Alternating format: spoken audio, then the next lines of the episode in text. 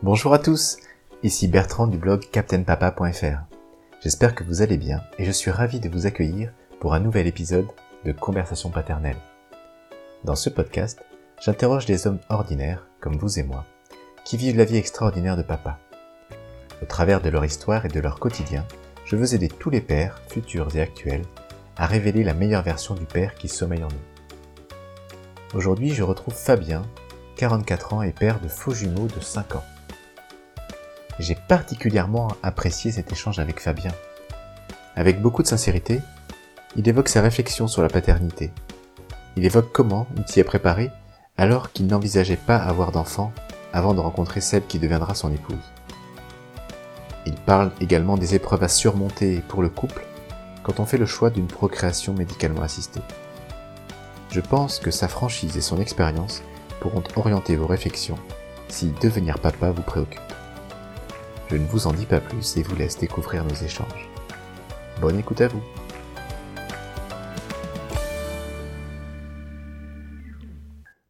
Bonjour Fabien. Bonjour Bertrand. Je suis euh, très heureux que tu m'accueilles chez toi. Je suis ravi d'être avec toi aujourd'hui pour échanger euh, dans cette conversation paternelle euh, au cours de laquelle nous allons faire appel à ta mémoire puisque je vais te demander que tu nous parles un petit peu de ta vie avant la naissance de tes, de tes deux jumeaux. Et, pour commencer, la première question que je me pose en fait, c'est est-ce que toi, dans ta vie d'avant, est-ce que tu avais vraiment envie d'avoir des enfants? Et comment ça t'est venu cette envie finalement? Alors, je dois avouer que, aussi loin que je me souvienne, je n'ai jamais émis le désir d'avoir euh, d'avoir des enfants. Euh, c'est plutôt euh, l'affaire d'une rencontre. Donc, je rencontre mon épouse et très, celle qui allait devenir mon épouse, et très rapidement, je comprends qu'il va falloir que je statue sur cette fameuse question veux-je des, des, enfants, ou pas? et euh, sachant que, sachant que, en fonction de la réponse, les le chemin, notre chemin ensemble aurait pu s'arrêter. Je le sentais bien. Donc il a fallu que rapidement, en tout cas, je me suis, j'ai donné, je me suis pris, j'ai pris quelques mois. Euh, je me prononce euh, dans mon fort intérieur là-dessus. Et tu t'es convaincu comment alors finalement?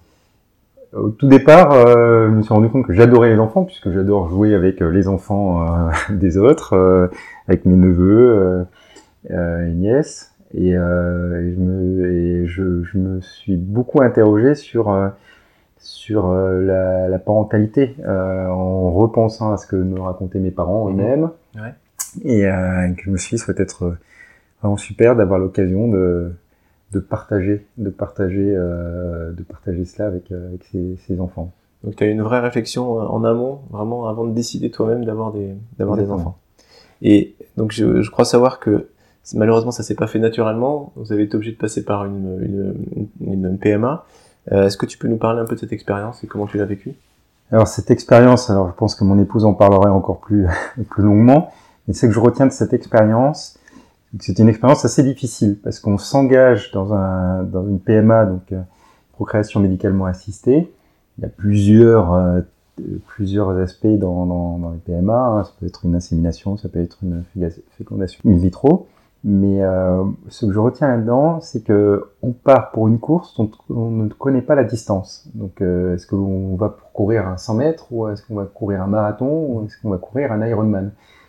Et c'est seulement à la fin, avec le succès ou pas, que l'on saura quelle course on a couru. Donc, euh, tout ça pour dire qu'on peut partir avec euh, des, des, expectatives assez euh, assez fortes et assez court à très court terme et au final, on peut se retrouver à être dans une attente de plusieurs années avant d'avoir la satisfaction de notre désir. Et comment tu vis ça finalement au, sein du, du couple? J'imagine qu'il y, y a, des échanges à chaque échec, il y a, des remises en question. Est-ce que c'est quelque chose qui, euh, qui se gère facilement, difficilement Est-ce que ça solidifie le couple selon toi? Au bilan, ça c'est s'est plutôt bien passé, mais il y a des moments où effectivement, quand ça se durcit, quand on va d'échec en échec, on sent son épouse qui dévisse complètement parce que vraiment elle perd le moral. Euh, moi, j'ai choisi l'option de euh, d'être plutôt le l'optimiste de l'affaire. Mais en fait, j'ai surtout appris une chose, c'est qu'on n'arrive pas à essuyer la tristesse de ce quelqu'un euh, en lui faisant en lui faisant miroiter une possible réussite plus tard. Et finalement, euh, donc dans, dans, votre cas précis, euh, combien de temps ça a duré? Entre le, la prise de décision de, on, on se lance là-dedans et finalement on, a, on arrive à, à, ce que ça fonctionne? Je pense que ça, ça, a dû durer deux ans. Deux ans. C'est énorme. c'est beaucoup. Quand même. Deux ans, mais mais quand quand ça aboutit, euh, peu importe le nombre d'années. Ouais. Voilà. Alors justement. Parce qu'on oublie, on oublie complètement euh, tout ce que tu as tout, tout ce que Là, j'hésite. J'étais en train d'essayer de calculer euh, pour savoir combien de temps ça avait duré effectivement. Ouais. Euh, Peu importe. Quand ça fonctionne après. Euh... Ouais. Et alors justement, ça, ça, quand ça fonctionne, est-ce que tu euh, comment ça s'est passé pour toi? Est-ce que tu te souviens de ce jour euh, où, où, ta, où ta femme t'a appris qu'elle était enceinte?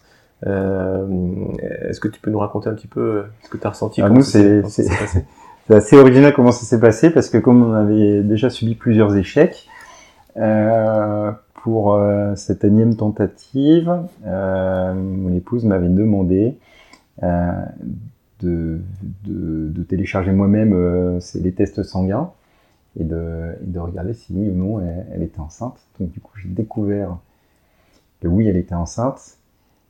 Et, et là, en fait, donc du coup, c'est un prélèvement qui consiste à, à, à mesurer euh, le taux d'une certaine hormone, je crois, ACG, et, euh, et que cette hormone, euh, si elle est au-delà d'un certain seuil, confirme qu'elle est enceinte. Mhm. Et moi, en plus, les, les, seuils étaient vraiment très importants. Bon, on déplaçait largement le seuil euh, de x2, je crois. Euh, et là, d'un coup, je me suis dit, mais n'y aurait-il pas une corrélation entre ce, ce, taux et une éventuelle euh, grossesse gémellaire? Et euh, donc, du coup, on est parti faire euh, la première échographie avec, avec cette idée de se dire peut-être peut-être qu'on on attend des jumeaux. Et bon, effectivement, ça a été, ça a été confirmé. Ce qui est quand même assez exceptionnel, c'est que tu fais partie des, des, des, des, pères qui ont annoncé la grossesse à leur femme. Quoi. Exactement. C'est exceptionnel puisque c'est généralement pas dans ce cas, dans, dans, ces circonstances-là, mais ok. Donc ça c'est un cas assez assez particulier. Et euh, avant la naissance de tes enfants, euh, tu disais donc que, que avais, tu t'étais convaincu que tu voulais des enfants. Euh, Est-ce que tu avais imaginé le rôle de père que tu que tu allais devoir assumer par la suite? Qu'est-ce que c'est Qu'est-ce que tu voyais comme comme job de papa plus tard quoi? Alors c'est assez difficile. Alors comme je le disais un peu plus tôt déjà, je c'est mon désir d'être père est venu sur le tard, hein, puisque j'étais papa à 39 ans, et, euh, et il a fait l'objet de tout un processus de maturation, et euh, pour lequel j'ai dû convoquer beaucoup, de choses. C'est-à-dire, euh, d'abord, je me suis interrogé sur ma propre expérience vis-à-vis de mon propre père, et j'ai échangé aussi avec mon père sur son rapport avec son, son propre père aussi là, je me suis rendu compte qu'en fait, mon père m'avait euh, euh, élevé, en tout cas tout ce qu'il m'avait transmis, euh, ressemblait beaucoup à ce que son propre père lui avait transmis, mais qui ne me convenait pas finalement parfaitement. Je me suis beaucoup interrogé là-dessus en me disant, finalement, ne faudrait-il pas m'interroger sur ce que j'attends de ma parentalité, régler des choses aussi, parce qu'on a toujours, on a souvent des reproches à faire à ses propres parents je suis rentré dans un processus. Je suis allé voir un psychologue euh, pour euh, m'interroger sur euh, sur mon lien avec mon père et régler des choses pour pouvoir me permettre d'aborder plus sereinement ma propre parentalité. Ça, c'était à quelle période? Donc, c'était pendant la, la procréation euh, ou c'était avant que tu décides d'avoir des enfants? C'était dans le processus, pendant le processus de procréation et pendant et pendant la grossesse de mon épouse. Donc, ouais, donc on a, on a affaire à un papa qui a vraiment, qui a réfléchi les choses. Non mais c'est intéressant parce que euh, je prends mon cas particulier. Aujourd'hui, euh, je suis père, mais je m'interroge encore effectivement sur euh, sur le, ce dont j'ai pu hériter de, de, de, de, mon père et dans la façon que j'ai moi d'éduquer mes enfants ou éventuellement de, de me mettre en colère à la maison. Donc c'est une démarche que toi tu as fait en amont, ce qui, est, ce qui est assez intéressant. Et donc finalement, donc tu avais est-ce que ça t'a, qu'est-ce que ça t'a apporté finalement par rapport à ce que, à ce que t'allais devenir? Déjà, ça m'a réconcilié. Alors, je n'étais pas fâché avec mon père, mais je pense euh, avec l'image de mon père plutôt. Euh, j'adore mon père, mais euh, ça m'a réconcilié avec ce que mon père a bien voulu et a essayé de me transmettre. En tout cas, j'ai fait preuve de beaucoup plus d'indulgence. Mhm. puisque j'étais dans des attentes qu'il n'a pas su toujours combler. Et euh, je me suis dit, euh, zut, c'est pas simple d'être père. du coup, ça m'a permis peut-être d'aborder propre euh, paternité avec avec un peu moins de pression, en disant finalement, je ne peux pas me projeter en tant que père parce qu'en fait c'est quelque chose qui se fait à deux, voire à trois puisque j'ai deux enfants.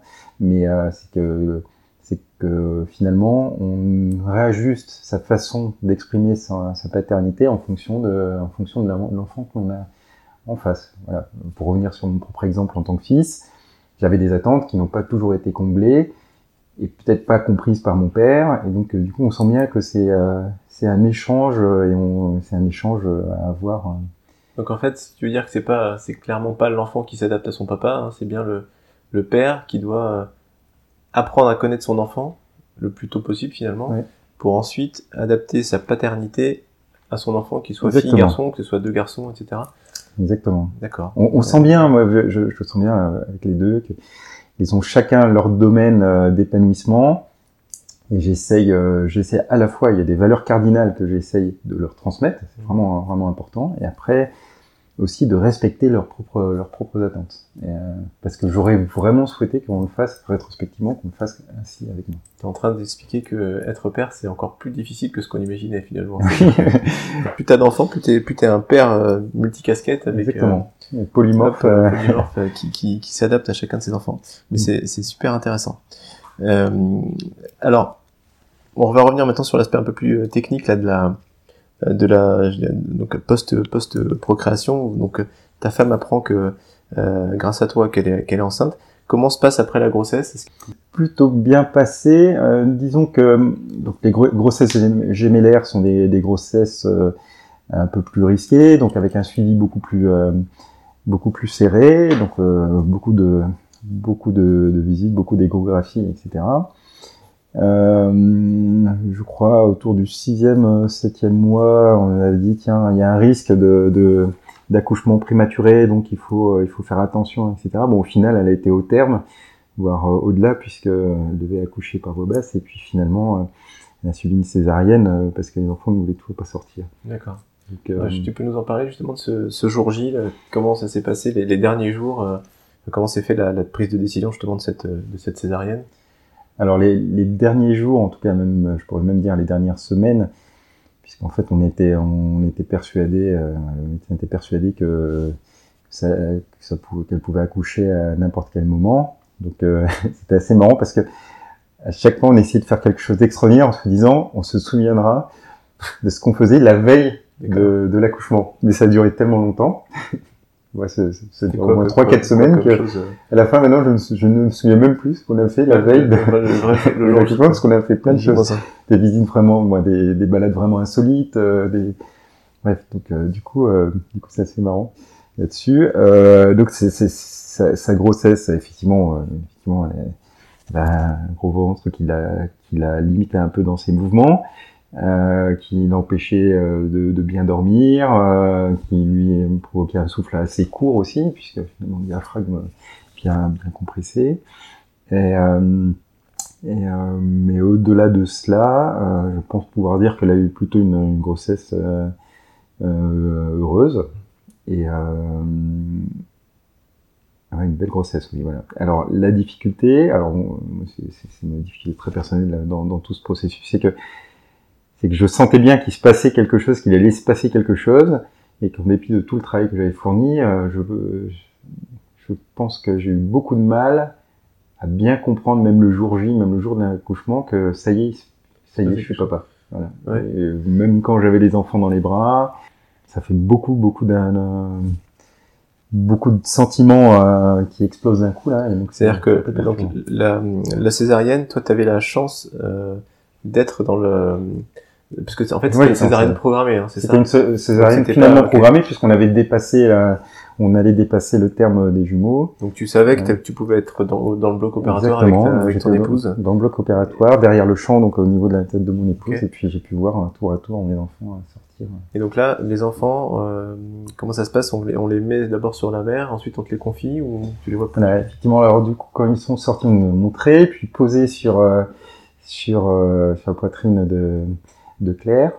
Après, ils ont repris pour les préparer. Moi, je suis allé dans une salle attenante, le temps qu'ils fassent leur office avec avec Claire, à savoir la, recoudre, etc.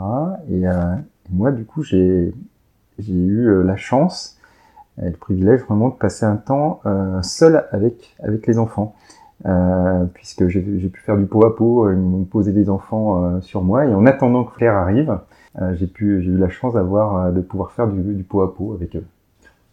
En fait, quand donc tu les as pris sur toi, et à ce moment-là, tu, tu, disais tout à l'heure, tu t'es pas vraiment, enfin, tu t'es senti père ou pas, pas père à ce moment-là. Qu'est-ce que tu as, le, le fait d'avoir ces deux petits bouts de chou là sur toi, il y a un sentiment particulier qui, qui, qui est venu. Ah oui, alors c'est c'est étrange parce que je me souviens parfaitement de ce moment comme un moment vraiment singulier dans ma vie, mais je sais que rétrospectivement, le j'ai pris conscience vraiment que j'étais père euh, bien plus tard. Et c'était quand finalement Plus tard euh, bien, plus tard. Euh, bien plus tard? bien plus tard. Pas loin des trois ans des enfants. D'accord, d'accord. Finalement, après après cette expérience donc de la, de la PMA, de la grossesse. Est-ce qu'il y a des, sur ces neuf mois là, est-ce qu'il y a des, des choses que tu regrettes de la façon dont elles se sont passées? Est-ce que tu aurais pu être peut-être plus présent avec ton épouse ou, est-ce que tu, euh, il y a des choses qui t'ont marqué ou il y a des conseils que tu, que tu retiens pour euh, une future grossesse ou pour des, des pères qui, qui sont dans cette période-là? Euh, Je dirais que c'est pas simple. En fait, tout dépend déjà de son épouse, des attentes de son épouse et de ses propres attentes. Je connais des, des papas qui qui ont suivi la grossesse euh, comme si eux-mêmes étaient enceintes, c'est-à-dire euh, dans le sens où, où ils vivaient la grossesse ils incarnaient pratiquement cette, cette grossesse. Voilà. Moi, je, je, je, dois avouer que je l'ai vécu un peu de l'extérieur, en préparant plutôt la logistique euh, autour, voilà, ce que je, ce, ce, que je sais mieux faire en fait, euh, en disant euh, euh, tout sera prêt et puis et puis arranger, rendre service, tout préparer, rendre la vie confortable pour pour Claire, voilà. D'accord. Donc c'était ça c'était ma façon d'aborder les choses, mais c'est aussi ma façon. Et tu le, et tu regrettes d'avoir fait que ça ou tu tu, penses que non Alors moi j'ai pas de regret parce que ça correspond, je pense, à ce que, je sais faire et ce, ce, que je suis capable de faire. Je, et que effectivement euh, j'ai toujours du mal à me laisser déborder par euh, par l'émotion. Euh, il y en a déjà un dans le couple, pas la peine d'être à deux. Donc du coup, du coup, je suis plutôt dans une démarche de quand, quand, quand Claire est dans un, état émotionnel fort, bah, moi je vais essayer d'être plus stable. Et puis inversement, quand il y a d'autres moments de ma vie où, voilà, on a besoin de se raccrocher à quelqu'un qui est stable dans le couple. Euh, dernière question, Fabien on va penser à des papas qui ou des futurs papas qui ont peut-être peur de devenir papa. Moi, j'ai, beaucoup apprécié ce que tu as dit au début là sur le fait que tu as, as mûrement réfléchi cette, cette, cet engagement euh, et que tu es notamment chez un psychologue. Est-ce que c'est un conseil que tu donnerais justement à des, à des papas qui s'interrogent ou c'est un truc que presque peut-être même tous les futurs papas devraient faire en fait pour essayer de, de, de, de se positionner par rapport à, leur propre éducation qu'ils ont reçue? Est-ce qu'il y a d'autres conseils que tu donnerais à des futurs papas? Alors oui, moi j'ai particulièrement apprécié cette démarche parce que vraiment ça m'a éclairé, ça m'a vraiment éclairé. Je, je, me dis que je, ne peux pas, on ne peut pas aborder sa propre paternité en pleine euh, euh, facilement sans avoir réglé ce lien de paternité qu'on a avec son propre père. Euh, et, et j'en suis convaincu encore plus aujourd'hui et que plein de fois, même dans mes réflexes vis-à-vis de mes enfants, je me rends compte qu'il y a des réflexes que je, qui sont hérités de mon père et en fait, je, je m'en rends compte. Je m'en rends compte grâce à cette démarche, en fait. Et donc, euh, du coup, ça me permet soit de me reprendre, soit de me, faire un petit sourire à moi-même en me disant ça, c'est un clin d'œil de papa. Et j'ai trouvé ça vraiment très instructif. Je dis pas que c'est nécessaire, mais j'ai trouvé euh, ce process très très instructif. Deuxième aspect que je trouve vraiment intéressant là-dedans, c'est que euh, c'est un peu, un peu, je crois, dans l'armée, ils disent que le meilleur des plans s'écroule au contact du champ de bataille. Une expression un peu comme ça. C'est vraiment, vous pouvez planifier tout ce que vous voulez sur votre, le papa que je vais être, etc. Ben, quand arrive un enfant, voire deux, ben, en fait, on fait surtout comme on peut. Merci beaucoup Fabien pour, pour ce partage d'expérience. pour ta franchise, pour ces conseils et pour les sentiments que tu as bien voulu partager avec nous aujourd'hui. Et j'espère qu'on pourra se revoir pour un, autre, une autre conversation comme ça. Merci beaucoup. Ben, merci beaucoup à toi Bertrand et avec plaisir. Voilà les amis, c'est la fin de cet épisode. Je vous remercie de l'avoir écouté et j'espère que ces échanges vous auront intéressé. Dites-moi en commentaire si vous aussi vous avez eu une réflexion approfondie comme Fabien sur la paternité et comment vous vous y êtes préparé. Merci et à bientôt.